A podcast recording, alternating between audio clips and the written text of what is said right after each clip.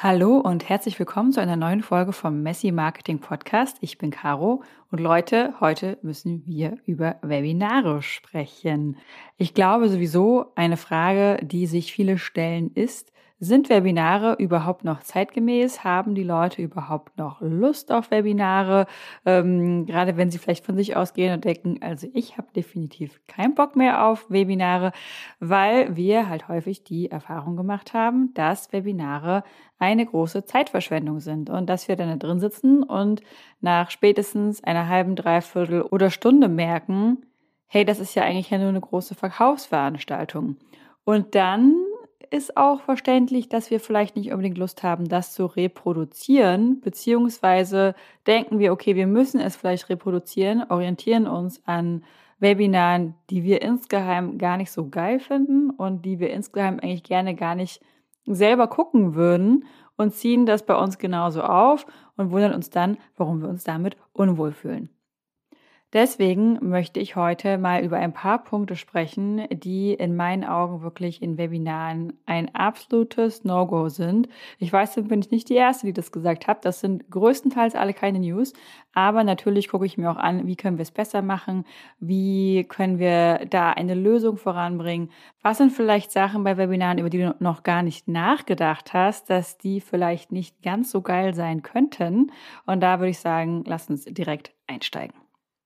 Zwei Sachen, die relativ offensichtlich sind bei Webinaren, dass die äh, ein ziemlich großes No-Go sind, sind Nummer eins, so zu tun, als ob es live stattfinden würde, obwohl es nicht live ist. Ähm, da würde ich auch einfach jedem nur davon abraten, weil auch wenn du denkst, dass du es noch so gut machst, glaub mir, die Leute merken das und es wird sich immer komisch anfühlen, dass immer eine Diskrepanz, auch wenn das ganze Setup noch so gut ist. Die Leute werden einfach merken, hey, keiner geht auf meine Kommentare ein. Ähm, ich habe das Gefühl, die erzählen da irgendwie so ein bisschen drum herum, dass die auch vielleicht Kommentare von anderen nicht beantworten. Ich habe das Gefühl, das ist irgendwie ein bisschen off. Alleine, wenn man das über eine Software wie zum Beispiel Webinar Jam anbietet und man aus mehreren Terminen auswählen kann, den Leuten ist schon klar, dass oh wow, mein Glück ist so groß, wirklich, die nächste Veranstaltung ist in zehn Minuten und dann heute Abend und morgen. Wow, ich bin genau zum richtigen Zeitpunkt auf diese Webseite gekommen. Das ist ja Wahnsinn. Das haben die vielleicht noch vor zwei Jahren gedacht, als Corona angefangen hat, aber inzwischen können wir unseren KundInnen zutrauen, mündig genug zu sein und das oft genug durchgemacht zu haben, dass sie das dreimal gegen den Wind erkennen. Deswegen mein Tipp immer, macht es einfach nicht. Lass davon die Finger. Du kannst es ja gerne aufzeichnen. Da spricht ja überhaupt nichts dagegen. Keiner erwartet von dir, äh, dreimal am Tag ein Live-Webinar zu halten. Aber dann kommuniziert es doch einfach. Ganz klar, ne? Ich sag mal, wenn die Software das zum Beispiel auch hergibt, dass die Kommentare irgendwo gespeichert werden, die die Leute dahin schicken, dann kommunizier doch, hey, du kannst die Kommentare da hinschreiben und äh, wir beantworten deine Fragen dann innerhalb der nächsten 48 Stunden, was auch immer die Software möglich macht. Aber sei doch einfach ganz transparent, dass es ein aufgezeichnetes Live-Training ist und damit führst du die Leute nicht hinters Licht und also ne, dadurch, dass die Leute das dann merken, von wegen, hey, hier, das ist aufgezeichnet und die tun so, als wäre das nicht aufgezeichnet, hast du sofort einen riesengroßen Vertrauensvorschuss verloren und du wirkst sofort wie ein, naja, zwielichtiger Autoverkäufer oder wie halt jemand aus einer 90er Jahre Verkaufssendung im TV. Der zweite Punkt ist, dass einfach viel zu viel Uninteressantes erzählt wird. Ähm, dass quasi die ersten zehn Minuten, die ersten zehn Minuten gehen erstmal drauf über wer bin ich und was gibt mir überhaupt das Recht, über das Thema zu erzählen und für wen passt dieses Webinar und das stiehlt alles wertvolle Zeit, also auch wertvolle Zeit deiner KundInnen, die sich ja extra diesen Timeslot jetzt reserviert haben. Ne? Die haben auch andere Sachen in ihrem Leben zu tun, als dir dabei zuzuhören, wie du da rumfaselst, um irgendwie sanft und seicht in das Webinar reinzusliden oder die Zeit zu füllen, die du dir vorgenommen hast. Warum viele von diesen Webinaren auch so uninteressant ist, liegt daran, dass sie eigentlich erstmal nur ein Problembewusstsein kreieren, um dann die Lösung zu verkaufen. Also ne, das ist quasi kein Training über ein Problem, was die Leute vielleicht ohnehin schon haben, worüber sie sich ohnehin schon bewusst sind, sondern innerhalb des Webinars wird eigentlich erst das Problembewusstsein geschürt, um dann zu sagen, aber ist ja gar kein Problem, guck mal hier, ich habe ja die Lösung. Das wird natürlich gemacht, indem man erklärt, was genau man machen muss und am Ende das Wie zu erklären. Ich sage mal als Beispiel, ähm, das Thema ist eigentlich, wie du mehr Kunden auf deine Webseite ziehst oder wie du mehr Interessenten auf deine Webseite ziehst, um die dann zu Kundinnen zu machen. Und dann erklärt man Schritt für Schritt die einzelnen Sachen, die man dafür tun muss. Also ich, du musst halt äh, gute Blogartikel schreiben, die alle SEO-optimiert sind und die Webseite muss gut strukturiert sein. Aber damit haben ja die Leute dann quasi noch keine Anleitung, wie sie genau das umsetzen. Und dann kann man ihnen am Ende schön das Wie verkaufen. Hey, hier und in meinem Kurs machen wir das genauso und so das führt häufig dazu, dass da einfach sehr, sehr viel Gelaber ist, aber am Ende die Leute halt nicht mit was rausgehen können, was sie schon für sich anwenden können. Das Ziel ist am Ende eigentlich nur, dass sie dein Produkt kaufen und ja nicht auf die Idee kommen, einfach mal selber zu probieren. Und dann ist aber natürlich auch, also ne, dann müssen wir uns auch nichts vormachen. Dann ist ein Webinar halt eine Verkaufsveranstaltung. Und dann dürfen wir aber auch nicht ein Webinar als ein Workshop oder halt irgendwie als irgendwas verkaufen, also als irgendwas anpreisen, was etwas anderes ist, als was Wertvolles, als etwas mit Mehrwert, wo die Leute was lernen, wo die Leute was für sich mitnehmen können, wenn es im Endeffekt einfach ganz, ganz klar eine Verkaufsveranstaltung ist. Was mich daran so stört, ist auch, dass wir so häufig die Zeit unserer Kunden nicht respektieren.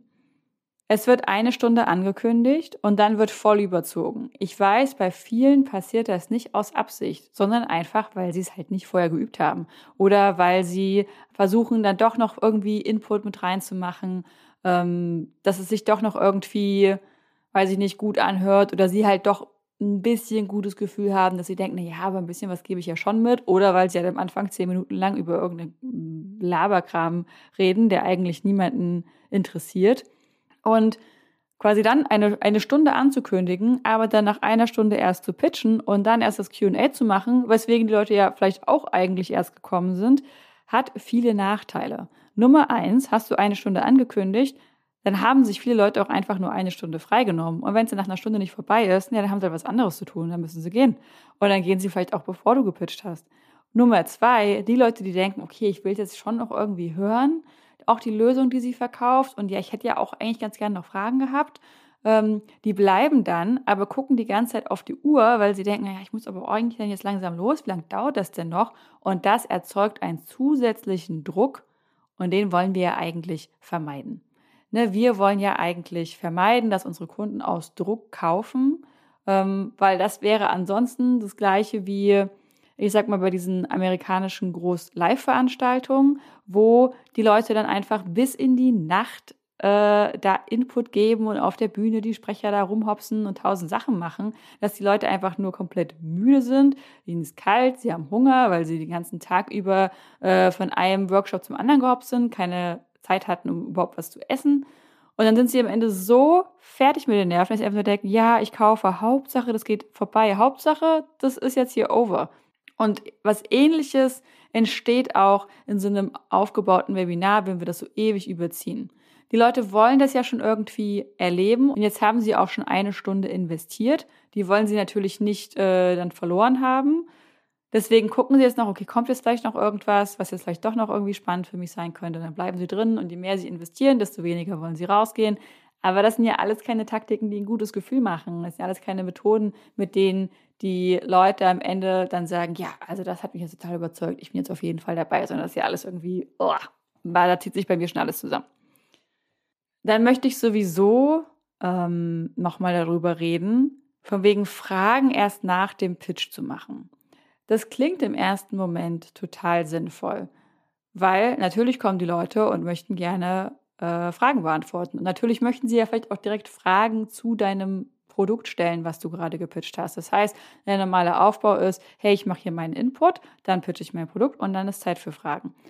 Und die Zeit für Fragen hat man aber auch vorher immer schon natürlich äh, schön angekündigt, damit die Leute denken, oh ja, cool, dann kann ich endlich mal meine Frage zum Thema, wie kriege ich halt Kundinnen auf meine Webseite, ähm, endlich mal loswerden und kriege vielleicht sogar eine individuelle Antwort, wer weiß. Jetzt müssen sie sich ja aber den Pitch anhören. Und das ist ja eigentlich so der Gedanke auch dahinter, wie ja, dann, ne, dann habe ich noch einen Anreiz dafür, dass sie sich den Pitch anhören. Und dazu habe ich neulich ein sehr, sehr, sehr tolles Podcast-Interview gehört von ähm, einer Dame, die bei ganz großen Firmen wie Coca-Cola, Nike und so in der Werbeabteilung saß und die da so was Schönes zu gesagt hat. Solange wir Werbung als etwas Schlechtes ansehen, sodass wir denken, wir müssen den Menschen quasi eine Belohnung vorhalten, damit sie das überhaupt über sich ergehen lassen können, solange wird sich Werbung auch immer scheiße anfühlen und solange werden wir Werbung auch immer irgendwie so einfließen lassen, dass es manipuliert. Dann werden wir immer zu Mitteln greifen, die manipulieren, um sich die Werbung anzugucken. Ein Beispiel sind Werbung in Apps oder die Werbung, die von einem YouTube-Video kommt, wo dann ja auch so steht, noch vier Sekunden, noch drei Sekunden, ne, dass du schon weißt, okay, ich muss jetzt noch drei Sekunden durchhalten. Dann kann ich endlich über die Werbung skippen. Sowas suggeriert natürlich, okay, Werbung ist scheiße. Ähm, okay, du musst nur noch den Pitch anhören, dann kannst du deine Fragen ähm, loswerden. Das suggeriert schon, ja, ich weiß, mein Pitch ist scheiße und will, der will eigentlich keiner hören und ich muss jetzt quasi noch äh, eine Leckerei, eine Belohnung ans Ende von dem Pitch packen, damit die Leute überhaupt Interesse haben, sich das anzuhören. Das ist doch keine Energie, mit der wir in unser Verkaufsgespräch gehen wollen. Wir wollen doch, dass die Leute da Bock drauf haben, dass sie sich darüber freuen, dass die nicht, dass die gerne erfahren wollen, was verkaufst du und wie kann ich das kaufen. Also ne, das, das, das soll eine Freude mitspringen. Und dann gibt es noch einen weiteren Punkt, Bevor wir jetzt zu Lösungen kommen, möchte ich noch einen letzten Punkt ansprechen, äh, den ich auch bei Webinaren immer wieder sehe. Und das sind Webinar-Action-Boni. Und da möchte ich einmal die Frage in den Raum stellen, wie geil ist es eigentlich, einen Bonus anzubieten, wenn die Leute noch während des, während der Zeit, in der das Webinar läuft, buchen? Weil ganz ehrlich, ich sag mal, da kommt der Pitch und dann haben sie vielleicht noch 15 bis 30 Minuten, um sich zu entscheiden. Und dann müssen sich die Leute sofort entscheiden. Und es wird immer Leute geben, die da einfach sehr schnell sind, ne? die einfach sehr gut auf dem Radar haben, was brauche ich jetzt, was will ich jetzt, habe ich das Geld und die diese Entscheidung sehr schnell treffen können. Aber es wird auch immer Leute geben, die einfach anders gestrickt sind, die dafür einfach ein bisschen mehr Zeit brauchen und die man mit sowas einfach hart unter Druck setzt. Das heißt, im Endeffekt belohnen wir mit so einem Fast-Action-Bonus ja einfach nur die, die A, entweder ohnehin schon wissen, dass sie das Angebot wollen, weil sie es vielleicht schon kennen oder du halt guten Pre-Launch-Content gemacht hast. Ähm, oder B, die, die dann einfach denken, ja, okay, ich, ich schätze, ich buche das jetzt mal. Ich hoffe, ich mache jetzt gerade keinen Fehler. Und die Leute, die vielleicht einfach nochmal in sich gehen müssen, beziehungsweise auch die, die vielleicht einfach nicht live dabei sein können, werden bestraft, indem sie auf das coole Add-on verzichten müssen oder sogar mehr bezahlen müssen. Und mal ganz ehrlich, es ist nicht fair, wenn du mir einen Termin vorgibst, an den ich mich halten muss, an den ich meinen Terminkalender ausrichten muss. Und wenn ich aber einfach persönliche Termine zu dem Zeitpunkt habe, werde ich dafür bestraft, indem ich dann mehr Geld zahlen muss oder ähnliches, auch wenn ich wirklich gerne mitmachen möchte. Die Frage ist also, wie können wir diesen Prozess fairer für alle machen, damit auch die Leute, die einfach ein bisschen länger brauchen und deswegen trotzdem genauso gerne mitmachen wollen, eine gute Entscheidung für sich treffen können. Eine Möglichkeit wäre, sehr klar vorher anzukündigen, hey, da geht es dann übrigens um mein Produkt auch, ne? Da stelle ich dann da auch vor. Vielleicht auch den Preis schon anzukündigen. Ähm, damit die Leute genau wissen, okay, es geht um eine Investition von XY Euro, weil vielleicht äh, mache ich dann in den nächsten zwei, drei Wochen nicht nochmal einen Großeinkauf bei H&M und Zara äh, oder bei meinem Bioladen um die Ecke, weil dann liegt das Geld vielleicht lieber zurück. Vielleicht das Ganze auch mit einer sehr kulanten Geld-Zurück-Garantie zu verbinden, weil es wird einfach passieren, dass wenn Leute sich unter Druck sehr, sehr schnell entscheiden müssen, da auch eine hohe Prozentzahl an Buyers Regret auftauchen wird. Leute, die dann denken, ja, okay, es war jetzt vielleicht doch ein bisschen schnell, ich wollte halt jetzt einfach diesen Fast-Action-Bonus haben. Ähm, jetzt habe ich da gebucht, aber eigentlich, wenn ich jetzt nochmal in meine Finanzen gucke, passt das überhaupt nicht. Und da müssen wir aber auch dazu sagen, es hängt natürlich alles vom Preis des Angebots ab. Ist das Angebot, was du verkaufst, irgendein 50-Euro-Bundle, Ja, das stürzt jetzt keinen in einen Ruin oder so, auch wenn man das voreilig kauft. Aber wenn wir halt von einem 1000-Euro-Kurs reden, was die Leute vielleicht nicht einfach mal locker eben liegen haben, je nachdem, auch wenn er eine Zielgruppe ist, dann ist meine Empfehlung immer, da auch einfach ein bisschen ähm, achtsamer mit umzugehen. Die Leute nicht so die Pistole auf die Brust zu setzen. So, du merkst schon, ich finde, grundsätzlich sollten wir das ganze Konzept Webinar hinterfragen. Denn im Moment sind es häufig einfach Werbeveranstaltungen, die getarnt sind als Workshops. In meinen Augen sind Webinare als Launch-Events immer noch durchaus vertretbar, wenn sie entweder einen Vorgeschmack auf die Zusammenarbeit geben oder wenn die Leute einen Mehrwert für sich mitnehmen können, auch wenn sie am Ende nichts kaufen. Dass es für sie keine Zeitverschwendung ist, sondern sie trotzdem irgendwas an die Hand haben, mit der sie weiter, mit dem sie weiterarbeiten können. Ähm, und auch wenn sie nicht kaufen, ist auch gut. Aber sie kriegen halt einen Vorgeschmack auf die Arbeit mit dir, sie nehmen was für sich mit, dann ist das in meinen Augen absolut vertretbar. Und ist ein absolut tolles Instrument, damit die Leute mit deiner Art vertraut werden und halt auch mit deiner Art, wie du arbeitest, mit deiner Einstellung, mit deinem Vibe, wenn du so nennen möchtest. Aber wenn wir halt einfach nur weitermachen mit diesen Webinar-Werbeveranstaltungen, dann wird die Zögerlichkeit immer mehr zunehmen und dann machen wir uns eigentlich das ganze Format kaputt. So, lass uns doch mal zusammenfassen, was wir in Webinaren gerne vermeiden wollen in Zukunft, okay? Das wäre A, wir tun nicht mehr so, als wäre es live, obwohl es aufgezeichnet ist. Das wäre B, wir respektieren die Zeit unserer Kundinnen, indem wir das Webinar nicht mit super viel belanglosem Quatsch füllen, ähm, oder halt einfach nur Problembewusstsein schüren, um am Ende unser Produkt zu verkaufen. Oder wir kündigen eine Stunde an und dann geht es viel länger, sondern wir üben das. Wir sind einfach mindful mit der Zeit unserer Community und den Leuten, die uns vertrauen. Und wir denken auch mal ein bisschen drüber nach, dass wir Sachen wie Webinar, Action Boni sehr achtsam einsetzen, dass wir über die Struktur unseres Webinars ein bisschen achtsam nachdenken, im Sinne von, wie machen wir die Fragen erst nach dem Pitch oder geben wir vielleicht auch schon davor den Raum für Fragen, solche Sachen. Und dann habe ich natürlich auch noch ein paar andere Lösungen mitgebracht, wie wir Webinare in zukünftig ähm, empathischer, menschlicher und achtsamer gestalten können.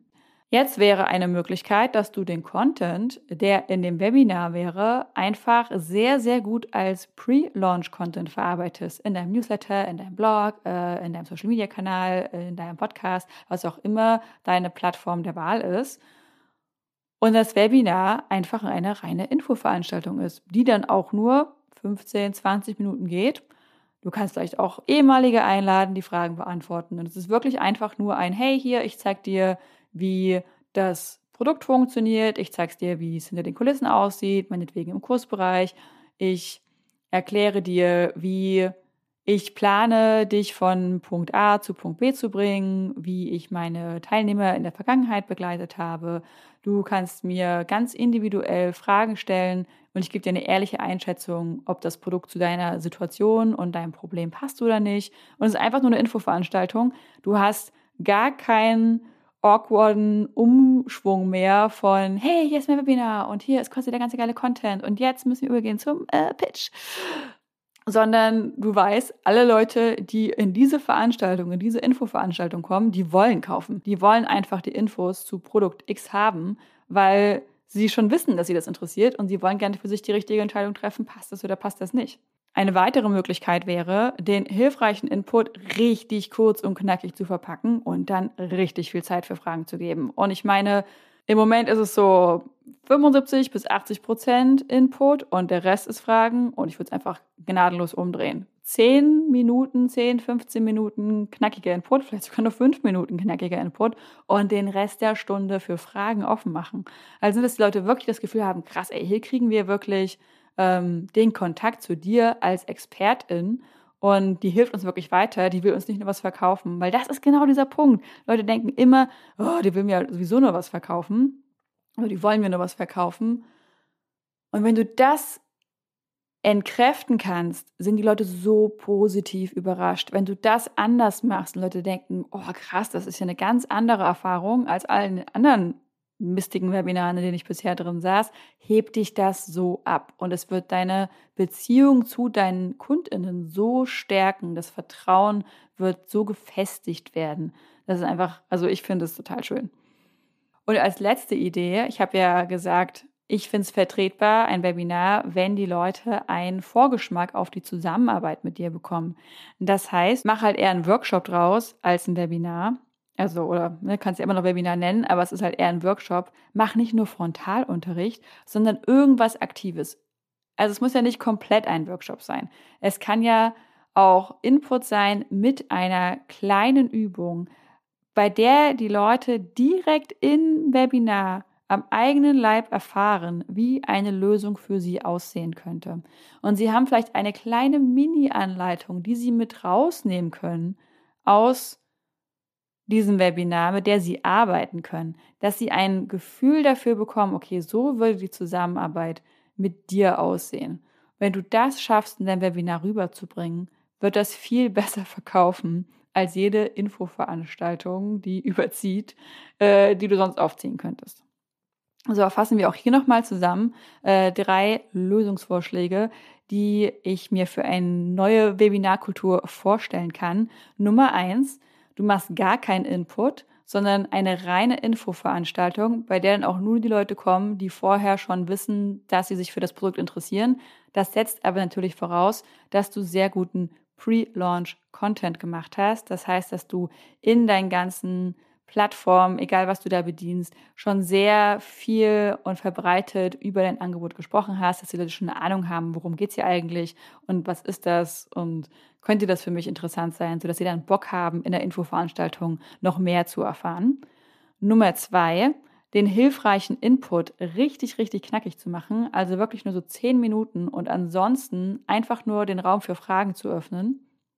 Und Nummer drei, einen Vorgeschmack auf die Zusammenarbeit geben. Also, dass du nicht nur Frontalunterricht machst, nicht nur einfach Input, Input, Input, äh, da dein Monolog abfertigst, dadurch deine Präsentation jagst und am Ende sagst, hier ist der Pitch und jetzt könnt ihr immer noch Fragen stellen und zehn Minuten sind wir alle äh, raus hier, sondern mit einer kleinen Übung das verbindest, sodass die Leute direkt im Webinar noch spüren, erleben können, wie eine Lösung für sie aussehen könnte und ähm, wie eine Zusammenarbeit mit dir sich anfühlen könnte. So, ich hoffe, diese Tipps haben dir geholfen, ähm, dein nächstes Webinar noch mal ein bisschen umzustrukturieren, noch mal drüber nachzudenken, wie du das Ganze genau aufziehen möchtest, dass es sich für dich auch angenehmer anfühlt, dass du daran auch mehr Freude hast, dass du dich nicht unwohl fühlst, weil ich weiß, viele meiner Kundinnen, die denken, ja, ich würde ja schon gern Webinar machen, aber uh, dieser Pitch immer gar keinen Bock drauf. Ähm, und ja, das ist alles natürlich auch wieder eine Mindset-Frage.